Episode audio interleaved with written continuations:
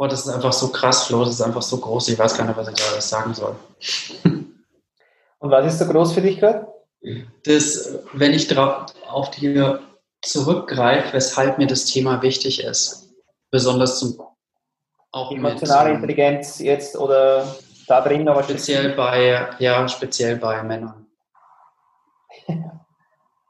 berührt, ja? Weil das erste, was ja das erste, was mir da kommt, ist, wo war der erste Moment, in dem ich nicht mit mir und im Ganzen für mich eingestanden bin. Also wo würde, wo habe ich mir selbst vielleicht oder wo würde mir so ein Stück ähm, Männlichkeit genommen oder zu viel aufgedrückt?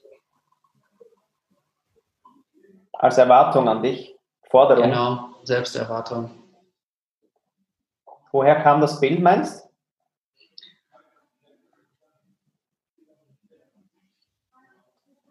Schule, Familie,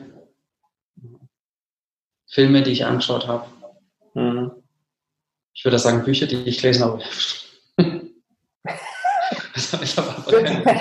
Wird sehr intellektuell klingen. ja, aber war leider nicht so. Okay. Das, das, würde ich auf jeden Fall schon sagen, ja. ja dass, dass es die Sache ist. Was spannend ist, äh, eine Freundin von mir hat, äh, mit der war ich im Gymnasium die hat mir vor ein paar Tagen hat sie mir erzählt von ihrem äh, von ihrem Sohn, also sie hat zwei Söhne. Mhm. Und der zweite Sohn ist non-binary. Okay. Das heißt, da musste ich zuerst nochmal überlegen, was heißt das jetzt genau, non-binary? Mhm, hilf mir da auch nochmal, weil ich habe da jetzt nicht zu den... Ja, gell? Und also, ich kann das nicht jetzt 100% quasi sagen, aber das Ding ist, Binary ist ja, ich bin entweder ein Weibchen oder ich bin ein Männchen, oder? Jetzt Non-Binary ist fließend. Mhm. Ich bin mal das, ich bin mal das. Mhm. Und sie hat mir einfach wie erzählt von der Geschichte und hat halt gesagt, ja, also weißt du, am Anfang sind ja die Jungs, das war bei mir auch so, ähm, gar nicht, also ja, der, der Mo hat auch Mädchenkleider angezogen, hat auch gern Barbie gespielt, hat auch sich lang als äh, Mädchen in den Games benannt und sich auch ausgestattet, sozusagen. Mhm. Und da hat sie gedacht, ja, ist okay, ist eine Phase, geht vorbei. Und das ist es aber beim zweiten Kind nicht vorbeigegangen. Und was ich einfach so spannend fand, ist dann, dass die Kindergärtnerin hat das aufgenommen und hat diese Grenzen zwischen, ja, jetzt teilen wir uns auf und da sind die Männchen und da sind die Weibchen, das hat sie weggelassen. Sie hat einfach mhm. dieses Ding auch sich mischen lassen. Das heißt, die Mädchen sind irgendwie, ja, Jungs dürfen in die Babyecke und mit den Puppen spielen und nicht irgendwie nicht oder mit einem Kommentar. Was daraus entstanden ist, und das fand ich das Geilste dran, ist, die Kollaboration hat sich massiv verbessert. Mhm. Die Kollaboration unter den Kindern, nicht eingeteilt zu sein in Geschlecht, hat sich mhm. massiv verbessert, dass sie Lust hatten, sich zu helfen zu helfen. Kann ich so verstehen, ja. Es ist so krass, weil sie es einfach nicht mehr thematisiert hat. Also es ist aus der Sprache verschwunden und das Verhalten der Kinder hat sich kollaborativer und weniger kompetitiv gezeigt. Es darf, also es gab kein, das darf ich nicht als Junge oder das muss ich als Junge oder das darf ich nicht als Mädchen und das muss ich als Mädchen, sondern komplett in der Ganzheit einfach so, so wie man Bock hat. Das, oder? Mhm. Das fand ich recht spannend. Und insofern, ja, hey, ähm, haben wir, die aber diese Prägung ja haben, äh, glaube ich eben, und deswegen heißt das Programm ja auch Unfuck, Unfold, einfach auch einen Teil von Unfuck zu leisten, mhm. damit wir diese Zwiebelschalen äh, wegbekommen, um dann zu sehen, was eigentlich der Unfold ist. Und ich glaube aber nicht, dass man da ähm, dann Frauenkleider tragen muss, um sich von dem zu befreien, wenn es denn sein muss.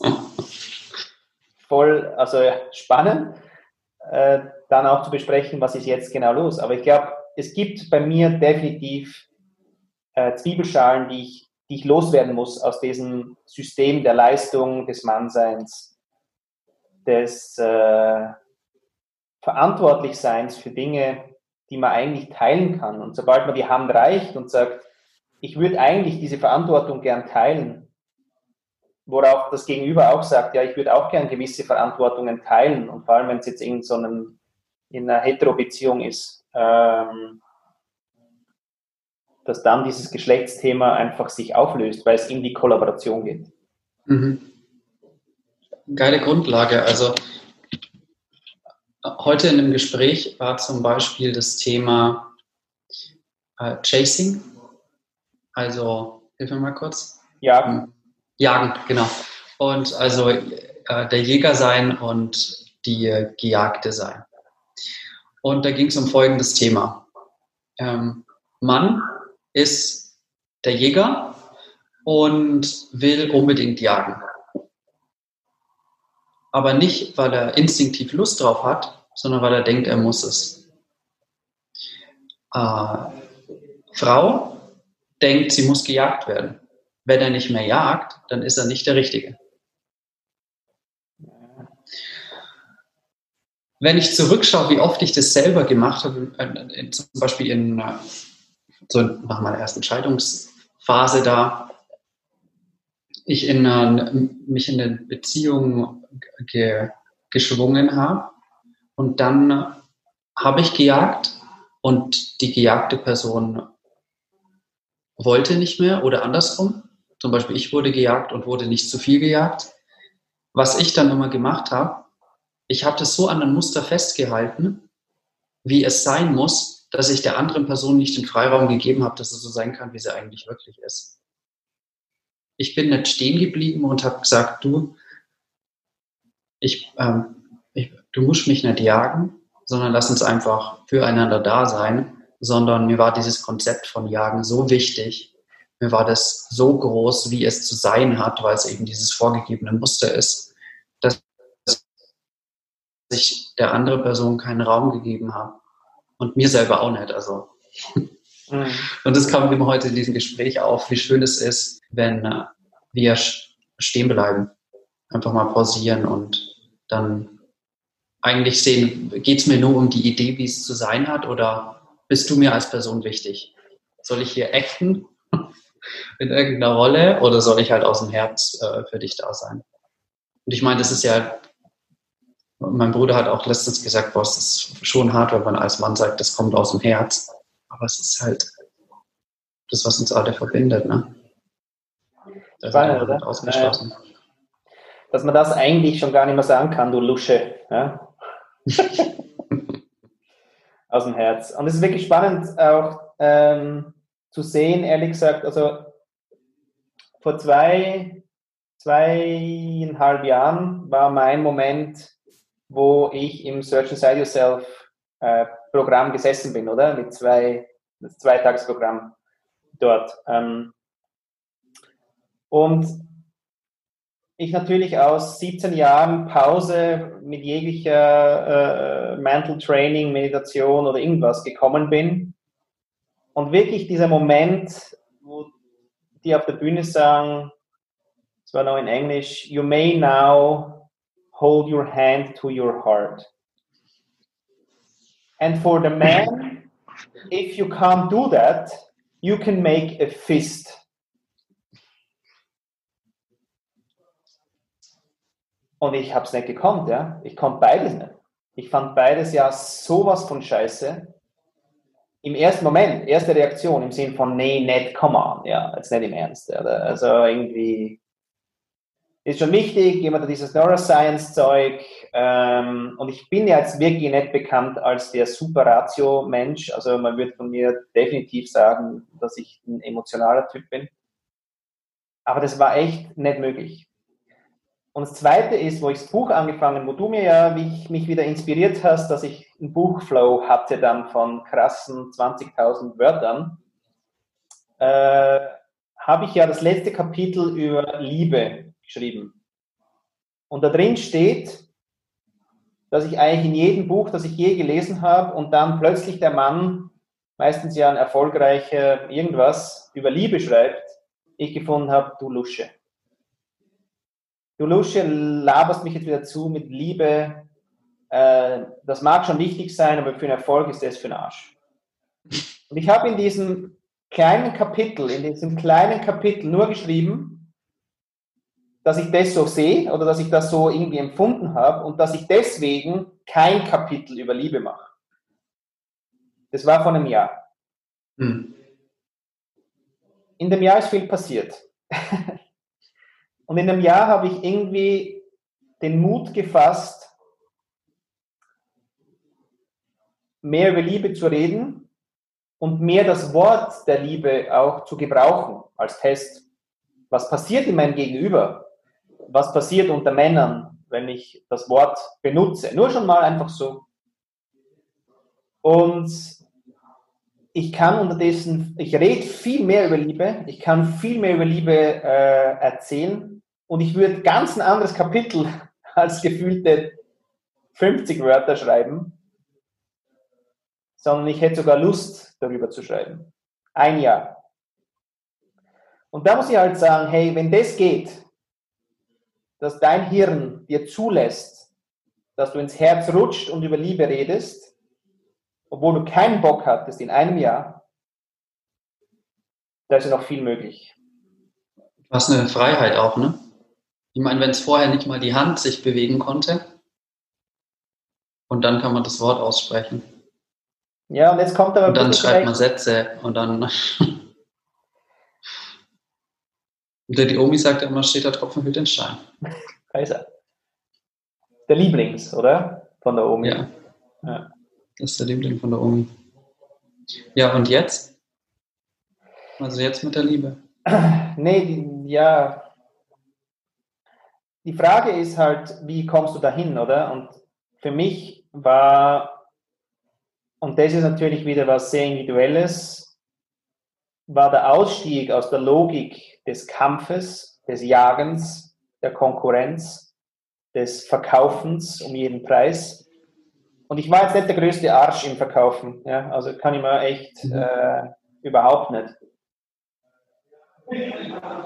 Aber schlussendlich musste ich eine Pause jetzt einlegen aus dieser Logik des, des des Meers in der Wirtschaft, damit ich eigentlich über die Fürsorge aus der Kraft der Familie nicht nur quasi sage, die Familie ist das Wichtigste, aber sorry, ich kann gerade nicht.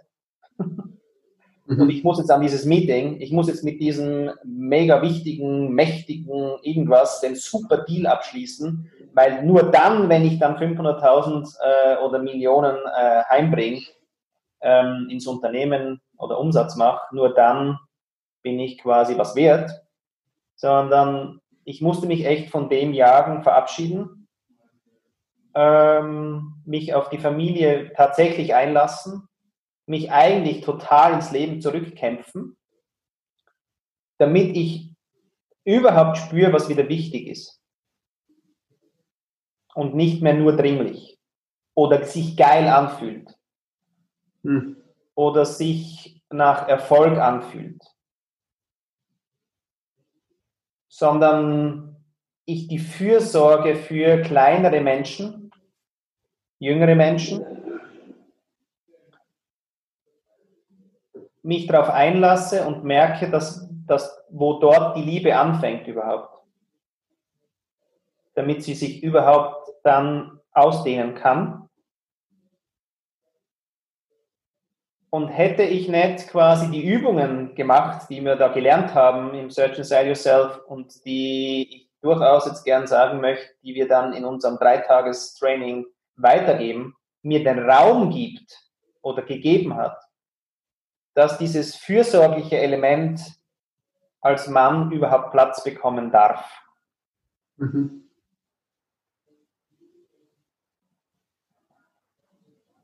Also vom Jäger und Beschützer zur fürsorglichen Person.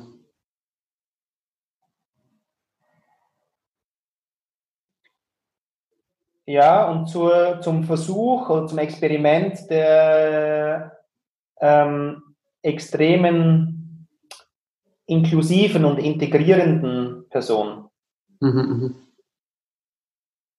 Und trotzdem bin ich heute nicht ähm, per se einfach für die Kinder da. weil ich auch eine Agenda habe. Mhm. Aber ich bin mehr für sie da und sie haben viel mehr Raum, dass sie in meine Agenda reinkommen dürfen. Auch wenn ich manchmal klar sein muss, dass jetzt der Gedanke, den ich jetzt habe, echt zu Ende geführt werden will von mir. Und jetzt gerade irgendwie ihr Thema nicht weniger wichtig ist, aber jetzt ihr Thema gerade kurz noch warten muss, bis ich mein Thema einfach auch fertig machen durfte. Mhm. Weil Sie ja das mit dem eigentlich Mindful Listening haben kind, Kinder wahrscheinlich, also ich weiß es nicht, meine haben es nicht so. Ja? Sondern jetzt komme ich und jetzt habe ich eine Story und jetzt will ich erzählen. Und das ist ja auch geil, schon... weil das spiegelt ja auch krass. Ja? Was ist jetzt wichtig? Ist jetzt mein Gedanke wirklich so wichtig? Oder ist es vielleicht jetzt wichtig, dass ich zuhöre, wie ein neues Café eröffnet wird von meiner Kleinen oder was sie sich überlegt hat? Was ist denn jetzt eigentlich wichtig? Da kommt da schon eine große Frage mit an Integrität auch, ne? oder so gesunde Grenzsetzung. Wie setze ich in meinem Umfeld die Grenzen so, dass sie uns miteinander verbinden, anstatt dass sie uns trennen? Und so, dass wir voneinander lernen, dass wir beim nächsten Schritt wissen ne? oder zumindest versuchen zu erahnen, bin ich hier in, dieser, in diesem gesunden Grenzbereich. Das ist ja auch eigentlich das, was man, was das Wertvollste ist, das man als Kind lernt. Wenn man die Grenzen nicht zugesetzt bekommt, dass es heißt, so hast du zu sein und das darfst du machen, wegen deiner Gender Role, sondern dass man da den Freiraum hat dahinter.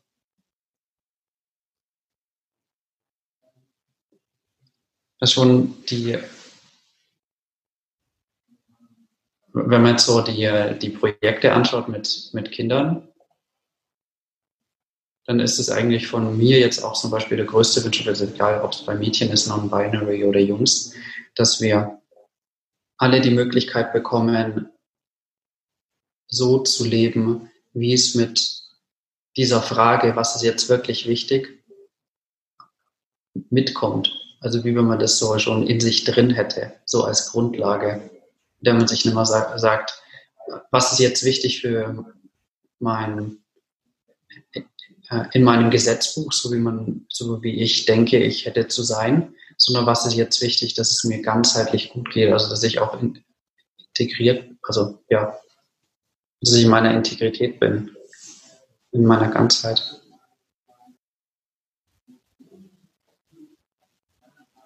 Hm.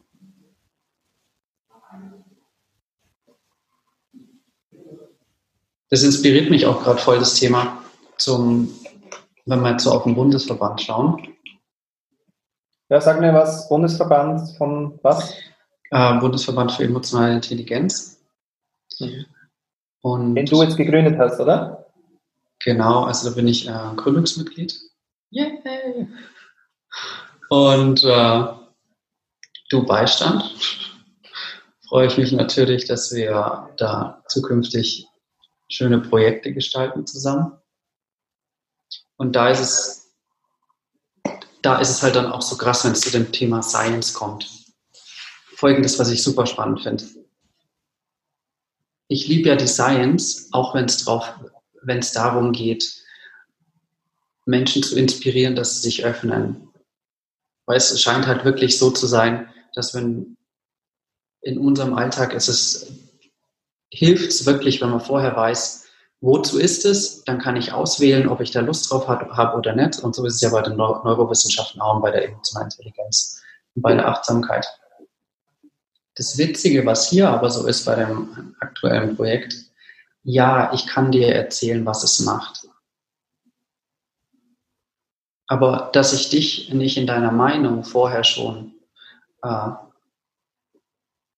vorframe, ist eigentlich das Beste, du probierst es für dich selber aus.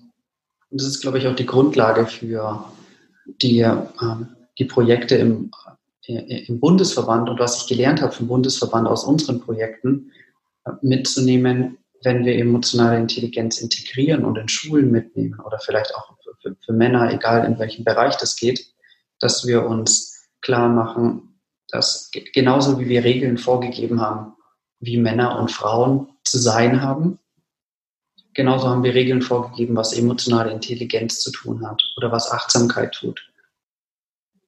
Aber das passiert in jedem Menschen ganz anders. Und da die Kuriosität mitzubringen, zu schauen, was macht es eigentlich für mich? Was bedeutet es für mich? Wie verändert es meine Grundlage und mein Leben? So dass es halt so eine wirklich qualitativ hochwertige Sache ist und eine individuelle und diesen Freiraum mit sich bringt, dass es nicht äh, in Overmotivation äh, sich, äh, sich ausübt. Weil das merke ich hier in den, in den Bundesverbandsprojekten. Alle super motiviert, super, super mit dabei. Und da geht es darum, den Leuten beizubringen und zu sagen, schau, das macht emotionale Intelligenz und deswegen sollen wir es tun.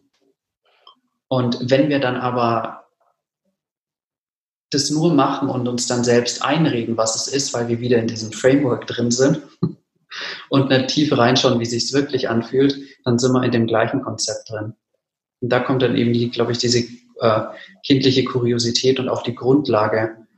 Ähm, erstens, weshalb mir das Thema wichtig ist, diese Frames wegzunehmen, zu schauen, was ist es für dich, was bedeutet es für dich. Lass uns mitnehmen, was die Wissenschaft schon gefunden hat aber let's not take it for granted, sondern try it ourselves,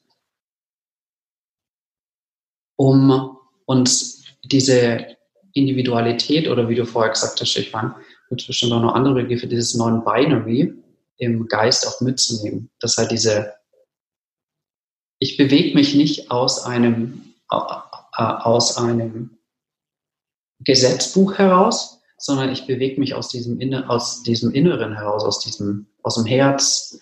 Ich folge meiner Intuition. Ich mache das, was eine, meine innere wohlwollende Stimme möchte, so dass es mir gut geht, dass ich, wenn es mir gut geht, da sein kann für mich im allerersten und dann natürlich für meine äh, Lieben, für meine Projekte, für mein, meine Arbeit. Äh, das ist die Grundlage für Innovation, Kreativität, Vertrauen. Das ist ja das dann wieder, was die Wissenschaft sagt, aber das ist halt das so scheinend Belegte, dass wenn man wirklich dieser wohlwollenden Stimme vertraut, dass man dann nachhaltig der Welt einen, was Schönes mitbringt. Und mit dem ähm, Bundesverband ist es ja so, dass wir unseren Fokus darauf legen, in Schulen und Bildungsinstituten eine Möglichkeit zu geben für Lehrer, dass sie diese Kompetenzen lernen können, ausprobieren, was mitnehmen und dass jemand für die Lehrer da ist, die eine wirklich schwierige Zeit haben. In dem, äh, Im langen Prozess ist der Fokus natürlich auch, sind die Schüler, dass sie die Möglichkeit bekommen, nachhaltig mit sich selber umzugehen. Und da ist auch noch die Komplexität also zwei Punkte. Das heißt, der erste, dass es den Schülern gut geht, dass sie sich wohlfühlen, dass sie nicht in Konzepte einge äh, eingepresst sind oder dass sie sich bewusst werden, vielleicht auch in dem Moment, wann bin ich in einem Konzept, möchte ich hier jetzt mitspielen oder nicht. Und die andere Sache, wie wirkt sich das auf die Wirtschaft aus? Meine große Frage. Ne? wie wirkt sich das auf uns auch? Weil wir, wir merken ja selbst, wenn wir uns aus diesem Raum rausbewegen, aus diesem freien Raum, fließt die Kreativität nicht so gut, läuft es nicht, funzt es nicht. Und da ist eben die Sache, sagte die Marianne Williamson so schön mit der Frage, what lets people thrive? Also was lässt sie, ähm, was heißt, thrive? was, what lets people thrive. Und das finde ich eine ähm, coole Grundlage dafür, wie wir, wie wir vorankommen, auch wirtschaftlich. Also für mich ist aus meiner eingeschränkten Perspektive die, diese, diese Freiheit und diese Grundlage aus diesem inneren Raum zu arbeiten, eigentlich die größte Quelle für eine nachhaltige Gesellschaft. Ja, und es ist echt so, also ich glaube, wenn ich wirklich was jetzt, äh, wenn ich wer schnell fragt, oder im Sinn von, ja, und das hast jetzt von dieser emotionalen Intelligenz da genau und äh, was soll das? Mhm. Dann sage ich eigentlich, kann ich in Millisekunden sagen, Raum. Mhm. Raum. Und ich hatte keinen Raum. Ich hatte weder Raum, dass ich eben die Hand auf mein Herz lege, noch die Faust. Ich hatte keinen Raum, ähm, mir überhaupt vorstellen zu können, dass neben Jagen auch äh, was anderes geht. Ich hatte zwar viel experimentiert, aber ich hatte keinen Raum. Ich hatte keinen Raum für Familie, ich hatte keinen Raum für Self-Compassion. Und das ist dieser weggenommene Raum von, ähm, wie ich mich zu geben habe. Also ist es dieser. Ja, das kommt, das kommt aus den Bildern. Was ist ein erfolgreicher Unternehmer? Der hat gar keinen mhm. Raum, ja, weil der steht ja um fünf auf, der äh, arbeitet durch, ähm, der ist immer quasi getrieben, der hat ein erfolgreiches Meeting nach dem anderen. Mhm der kann immer ad hoc, kann der gleich Ideen scheißen äh, in Tonnen, ja. Ähm, der hat immer eine Antwort, also so, oder? Also diese Pers Persona eigentlich, die man Persona, sich so aufbaut. So. Genau. Mhm. Und jetzt da schmeißt die Persona, äh, und also so wie ich es gemeint habe, was, was halt quasi diese Aura vom, vom erfolgreichen Unternehmer ist, nach, nach, nach jetzt bald 25 Jahren Unternehmertum, dass das das irgendwie ausmacht. Ja? Also mit 19 war ich wahnsinnig intrinsisch motiviert natürlich für die Firma, aber gleichzeitig ähm, habe ich mich natürlich informiert, wie schaut denn jetzt so ein Unternehmer aus? Was macht denn der? Und was man immer halt hört, ist immer Hard Work. Und Hard mhm. Work kann aber heißen, dass du es dass du es schaffst, an einem Tag eine Stunde so hart auf den Punkt zu kommen, dass mhm. du 23 Stunden davon, den Rest von, von der Zeit nichts hast. Mhm. Wäre auch ein Bild, haben wir aber nicht. Das Bild ist, du hast, musst zwischen 16 bis 18 Stunden arbeiten, alles andere ist Luschenzeug, ähm, du musst früh aufstehen, du musst das erstens Eat the Frog, ja, immer schön in die Fresse. Deswegen war mein Satz nachher auch. Eat the Frog. Bitte? Was ist Eat the Frog? Ja, Eat the Frog ist immer, du fängst mit dem beschissensten Task an und hast dann nachher quasi einen Easy-Tag. Das mag ja stimmen für wieder x Prozent, aber es gibt natürlich ganz viele, für die das nicht stimmt, oder? Das heißt, es hat immer was mit eigentlich extrem Härte zu tun und eigentlich immer mit, mit irgendwie diesem Bild von the tough guy und du musst da hart durch, oder? Hart sein. Hart sein irgendwie. Oh. Ja, und ich habe auch dort gemerkt, dann jetzt, wo ich den Raum dann gefunden habe, äh, äh, und da war für mich schon eigentlich der eindrücklichste, der auch immer wieder in unserem äh, Programm zitierte Viktor Frankl, der mich halt schon berührt. Und ich habe nachher erst eigentlich eineinhalb Jahre später sein Buch gelesen, das hier heißt Und trotzdem Ja zum Leben, weil er ja Psychotherapeut äh, war in Wien und äh, Holocaust-Überlebender. Und zwar nicht im Sinn von, er war mal kurz dort, sondern er war fünf Jahre im Konzentrationslager und hat überlebt. Und wenn er mir sagt, und das war halt natürlich okay, ich meine, ich komme von Österreich, ähm, da habe ich ein bisschen äh, ein Background zu dem Thema, berührt mich das halt sehr, dass einer sagt, ähm, between stimulus und response, there is a space also zwischen dem Trigger, den du fängst, und deiner Antwort ist ein Raum. Und das hat mich schon, ohne dass ich sein Buch gelesen habe, ich habe mir gedacht, ich meine, da kommt dieser krasse, was weiß ich was, Nazi, prügelt dich aus dem Bett, dass du irgendwie diese Zwangsarbeit verrichtest. Das ist der Trigger.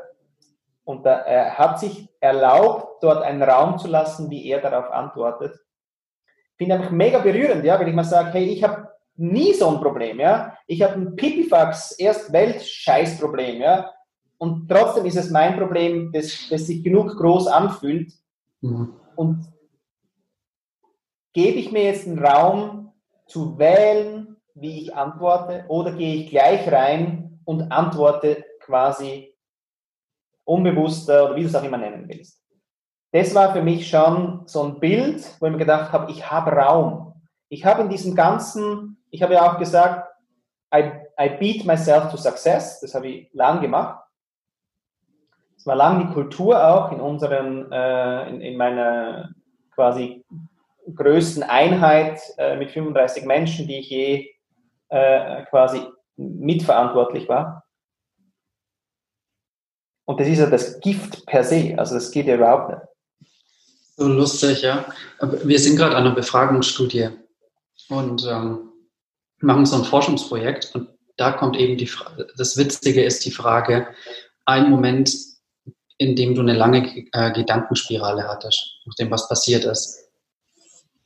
Und die, wenn die Leute dann halt da so erzählen, dann äh, was, wo eine Ähnlichkeit besteht, das kann ich jetzt noch nicht zu 100 Prozent sagen, aber es scheint so, als wäre immer, wenn die Reaktion sofort gekommen ist, ohne dass ein kurzer Moment der Pause war, dann ist die Gedankenspirale länger. Also dieses ähm, nach einem schwierigen Moment und du vielleicht, dass du vielleicht sogar Stunden oder Tage immer noch drüber nachdenkst, die, diese Reaktionszeit, wenn man äh, wenn man sofort reagiert, anstatt schaut, antworte ich hier wirklich mit meinen Werten, dann ist die Wahrscheinlichkeit größer, dass die Gedankenspirale sich länger zieht. Und äh, finde ich halt auch nochmal interessant. Dass du eigentlich länger brauchst zum, zum nachher verarbeiten, weil du gleich aus quasi, also ja, wir nennen es ja äh, aus dem Kurs raus auch ähm, der Amygdala-Hijack, oder? Mhm. Also wenn du einen Amygdala-Hijack hast, das heißt, dein Alarmsystem sofort reagiert, brauchst du dann mhm. länger, um eigentlich wieder zu revidieren, damit du wieder dich annäherst an deine inneren mhm. Werte, mhm. aber ins Außen ist es ja trotzdem schon getragen. Ich meine, das ist einfach, ja. also verkackt passt das ja schon.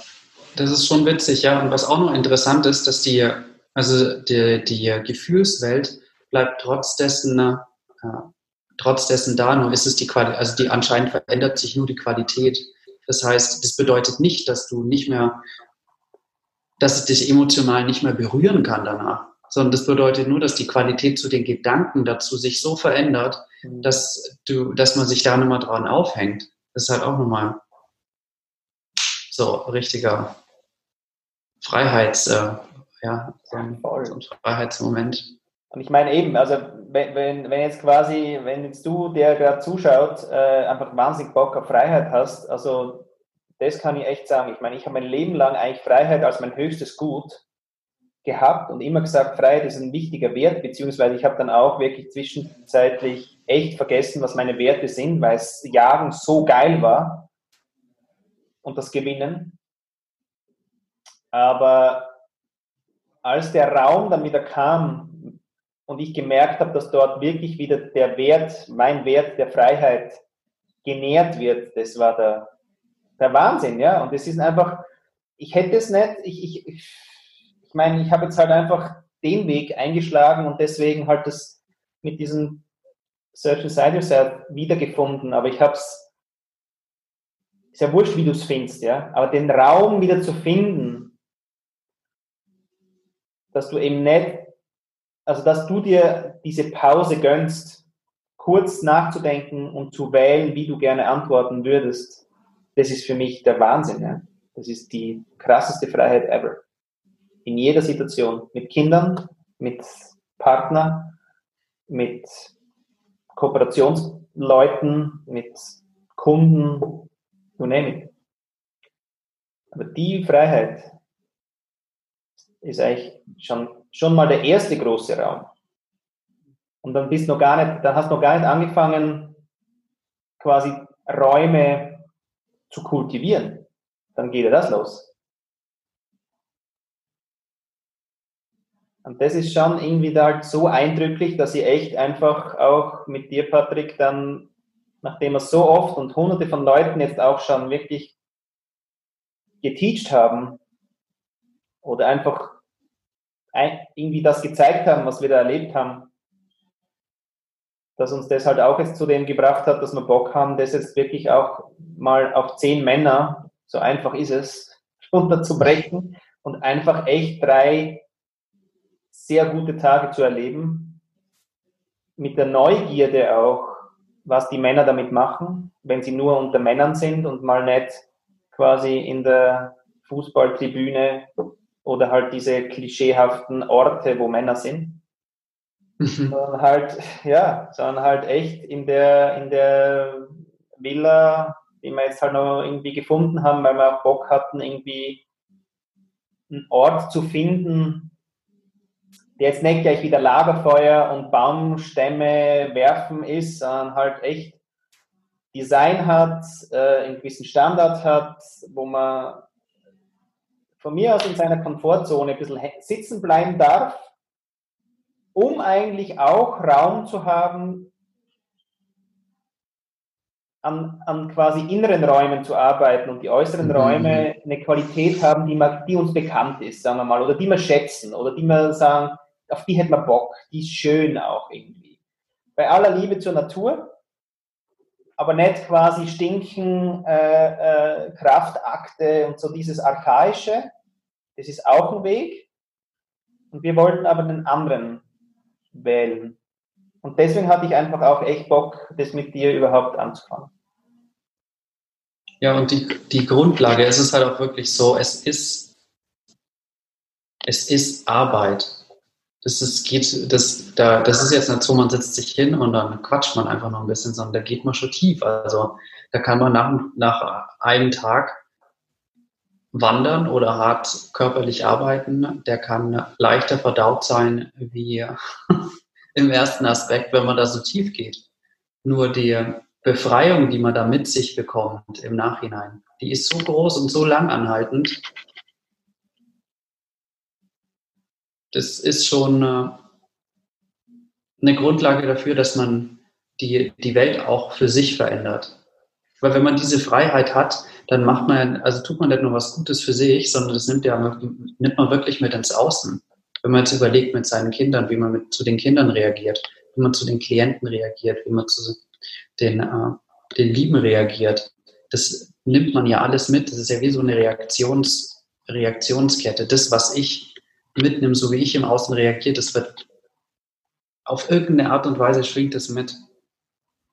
Und das, was ich dann mitgebe, so gut als möglich, nimmt ihr dann anders dann auch ins Außen mit. Das heißt, es ist schon auch irgendwie so eine lustige Verkettung ineinander. Was nicht bedeutet, dass ich meine beste Intention rausgeben kann, so große Pausen wie möglich halte und aus meinem, aus meinen Werten agiere und es den anderen nicht in diese, in, genau in das Gegenteil von Anfang bringen kann. das ist ja dann auch noch das Witzige. Aber da den Freiraum dann zu haben, da nicht hängen zu bleiben, sondern das mitzunehmen, ist, glaube ich, so eine wertvolle Fähigkeit.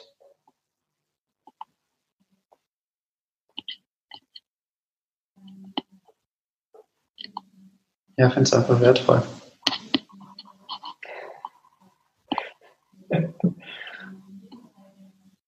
einfach wertvoll, ja. Und was ich staune ist, weil ich jetzt auch wieder das Experiment gemacht habe, in dem Moment eigentlich, wo der Lockdown kam, also am 13. März oder 14. März dann, jetzt in der Schweiz zumindest, habe ich aufgehört, meine Trainings zu machen. Ich habe aufgehört, jeden, jeden Morgen 20 Minuten mich hinzusetzen und äh, meine Mental Trainings zu machen. Ah, okay. Aha. Und, ähm, und vorher habe ich es aber quasi ein Jahr oder mehr, mehr noch, eigentlich immer gemacht, ja, immer 20 Minuten, was ja die Hölle war. Also im, im, wir fangen an mit zwei Minuten und es steigert sich dann bis sieben Minuten und das war es dann eigentlich. So das, was, was wir jetzt quasi im Programm vermitteln, oder? Und als sie uns dann gesagt haben, dann in der, in der Teacher-Ausbildung, dass wir 20 Minuten müssen, scheinbar, war das ja für mich unvorstellbar von sieben Minuten auf 20 Minuten. Das ist ja gefühlt schon eine halbe Stunde, oder? Bis man da mal endlich aufstehen kann und das Wichtige machen mhm. oder eben das, eher das Dringliche und weniger das Wichtige. Mhm. Auf jeden Fall ging das ja dann trotzdem und es war überhaupt kein Problem. aber jetzt mit dem Lockdown haben wir echt aufgehört und ich habe mir gedacht, was für ein Risiko. Ich werde zurückfallen. Also alles hat mir ja mein Verstand erzählt, ja. Das wird ja alles wieder, wieder schlechter oder so. Und ich wollte aber einfach wissen, wenn ich jetzt aufhöre, ich kann da gar nicht genau sagen, was, was ich habe einfach wirklich Tag eins, wo ich gewusst habe, alle sagen jetzt, jetzt habe ich endlich Zeit, mhm. mehr quasi so Trainings zu machen oder nenn es Meditation oder Mental Training, whatever habe ich aufgehört und habe es nicht mehr gemacht. Mit dem Risiko, dass ja mein Hirn sich nach den berühmten 30 bis 60 äh, bis 80 Tagen, man weiß es nicht, sich wieder daran gewöhnt, dass ich, dass ich quasi wieder zurückfalle, oder? In mhm. diese äh, quasi unbewusstes Handeln. Und dann irgendwo in der Mitte, dann nach den ersten 30 Tagen oder sowas, hat mir dann eine Freundin gesagt, ja, was ist, wenn du es jetzt einfach krasser mehr in den Tag integrierst, weil du eigentlich das von außen gar nicht mehr hast. Mhm. Und dann habe ich gemerkt, warum ich die 20 Minuten am Morgen mache. Damit ich mich vorbereite und damit ich den Scheiß, der quasi da draußen läuft, mit der Logik der Industrialisierung, mit der Logik der, des Wettbewerbs, mit der Logik des Kampfes, mit der Logik des Jagens, damit ich den Scheiß aushalte. Und wenn ich mich dem gar nicht quasi aussetze, ich gar kein Bedürfnis habe, irgendwas zu trainieren, damit ich quasi etwas besser verarbeite oder damit ich dann besser reagiere, sondern es ist einfach gar kein Thema mehr. Und lustig ist aber jetzt, dass jetzt nach, sind es jetzt drei Monate oder vier? Ähm, ich wieder Lust bekomme, diese Verbindung, diese explizite Verbindung wieder zu mir aufzubauen und wieder ein paar Dinge zu trainieren. Einfach aus Hunger. So als wie eine Diät auch. Mhm. Aber jetzt nicht eine Hardcore-Diät im Sinn von, da war gar nichts. Nee, da war eben mega viel, weil ich hatte ja die Chance, noch mehr Familie zu erleben, noch mehr, äh, jetzt halt so, wie ich gern arbeiten möchte, als Familienunternehmen, mich auch mit, mit meiner Frau, mit der Niki auszutauschen und eigentlich so permanent Nahrung hatte. Mhm. Und trotzdem jetzt da wieder der Hunger kommt auch, wieder bewusster in diese Räume mich reinzusetzen und zu schauen, wie sich's anfühlt. Weil einfach wieder drei, vier Monate ist bei mir halt so ein Zyklus, glaube ich, auch, wo ich Dinge ausprobiere und dann reicht's wieder. Dann mache ich wieder mhm. was, was, was anders oder verschieben Parameter. Und das war schon recht spannend, ja, weil ja, weil was ist denn eigentlich auch mit meinem Bild von diesem Außen oder dieser Logik, die mich da auch wirklich gequält hat, durchaus, ja. Also, wo ich sage, so möchte ich nicht mehr arbeiten. Ich möchte so gar niemandem mehr begegnen. Ich möchte so gar keine Meetings mehr. Ich möchte so gar keine Leistung mehr bringen. Ich möchte ähm, so gar keine Kooperationen eingehen. Ich möchte äh, ja also Anfuck hoch, hoch 10, ja. Mhm. Und jetzt lustigerweise äh, ergibt sich wie von selbst eigentlich eine Unfold-Situation, wo ich sage, okay, ich möchte aber eigentlich ja nicht zum Eremit werden. Das ist jetzt echt nicht zwingend ein Ziel von mir, aber ich möchte auch wirklich Dinge auch meiden, weiterhin. Und möchte es auch wieder nähren, dass, dass ich da irgendwie auch wieder äh, bewusster mit Raum Schritte mache, die vielleicht in dieses Unfold reingehen. Und deswegen möchte ich dir auch sagen, also wenn wir drei Tage in diesen Prozess reingehen, was, was ich einbringen kann, ist, dass, dass ich einerseits dieses Programm ge gelernt habe, im Sinn von echt gelernt, angelesen, dann aber so viel Experimente gemacht habe und so viel mit mir selbst ausprobiert habe, dass ich über die erzählen kann, was ich jetzt damit gemacht habe und was, was mir gut tut oder wo ich noch nicht weiter bin.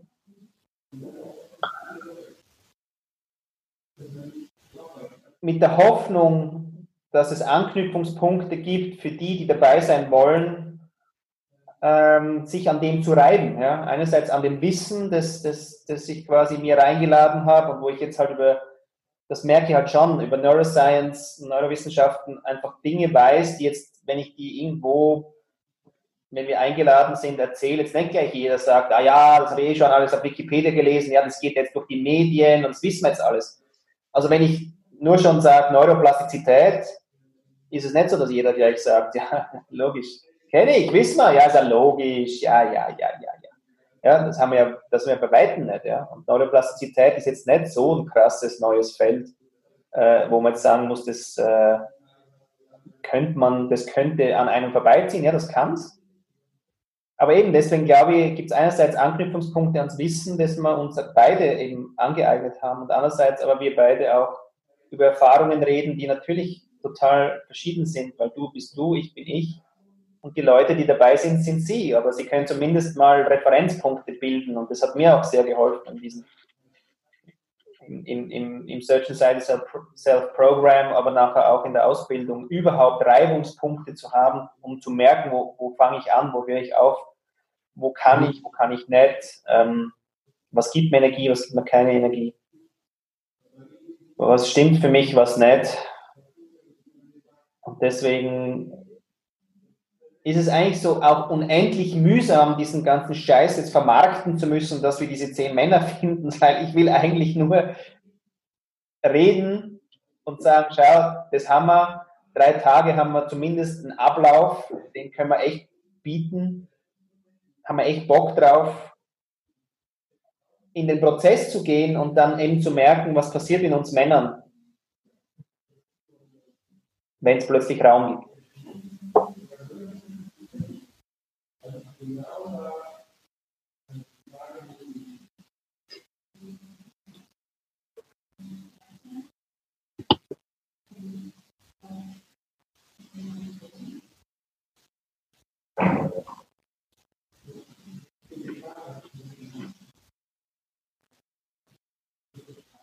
Deswegen würde man eigentlich wahnsinnig gern einladen, muss ich schon sagen. Also wer annähernd so ein Erlebnis haben möchte, und jetzt noch wackelt, ob, dann melde dich bei uns, red mit uns. Genauso locker wie es ist, weil wir wissen es nicht wahnsinnig besser. Wir haben jetzt einfach einen gewissen Vorsprung, weil wir uns das Zeug reingeladen haben und mit diesen Dingen experimentiert haben. Und weil jeder von uns eine Lebensgeschichte mitbringt. Aber das war's.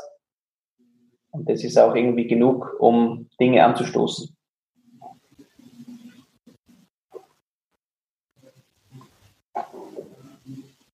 Yeah.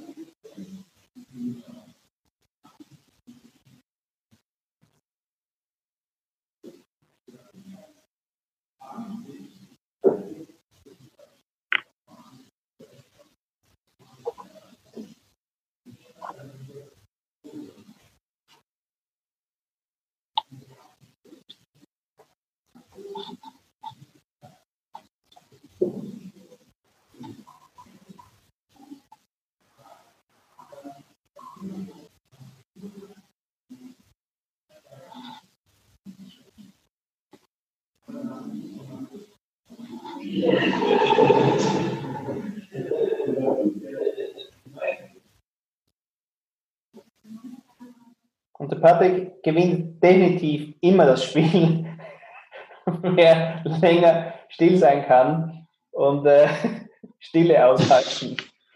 Du Arsch. ich habe gedacht, ich schaff's heute, aber nee. Hätte da schon eine Weile sitzen können.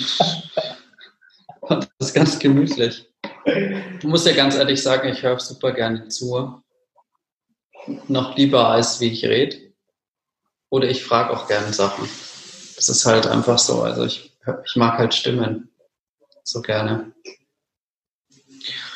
Dabei hast du so viele geile Sachen auch zu erzählen. Also wenn es dann in den Fluss kommt, ist es auch immer einfach für mich super inspirierend, ja, und, und auch motivierend. Ich meine, eben das Thema mit dem Buch, ich meine, du hast irgendwie dort, du hast nicht gesagt, Flo, du solltest wieder mal ein Buch schreiben und der hast jetzt doch gesagt, dass du ein Buch schreibst und da warten doch alle drauf.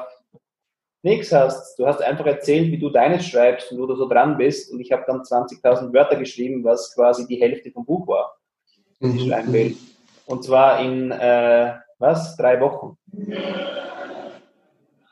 Da danke ich dir immer noch. Ich weiß zwar nicht, ob es gut ist, weil ich habe es jetzt schon länger nicht mehr gelesen, aber es ist jetzt gerade in, in Lektorierung. Schauen wir mal, was die erste externe Person sagt, wenn sie es so wirklich mal durchliest. Aber ja, krass. Also das ist schon, dir dort zuzuhören und, und was einfach aus deinen Erlebnissen heraus, schon auch immer sehr geil. Ja, ich freue mich auf jeden Fall super. schon echt gespannt.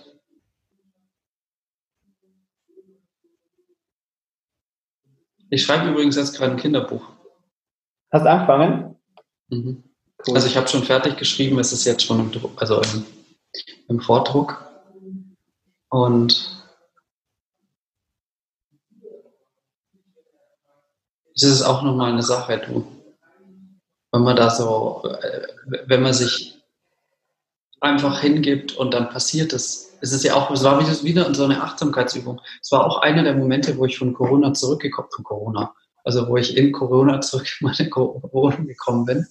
Und dann habe ich mich hingesetzt und habe mir gedacht, jetzt setze ich mich einfach mal hin und meditiere. Und dann bin ich eingeschlafen. Und dann ist dieses Buch vor meinen Augen erschienen und dann habe ich sofort geschrieben. So lustig. Das war wie in einem Film. Hingesetzt, still geworden, und dann ist es rauskommen.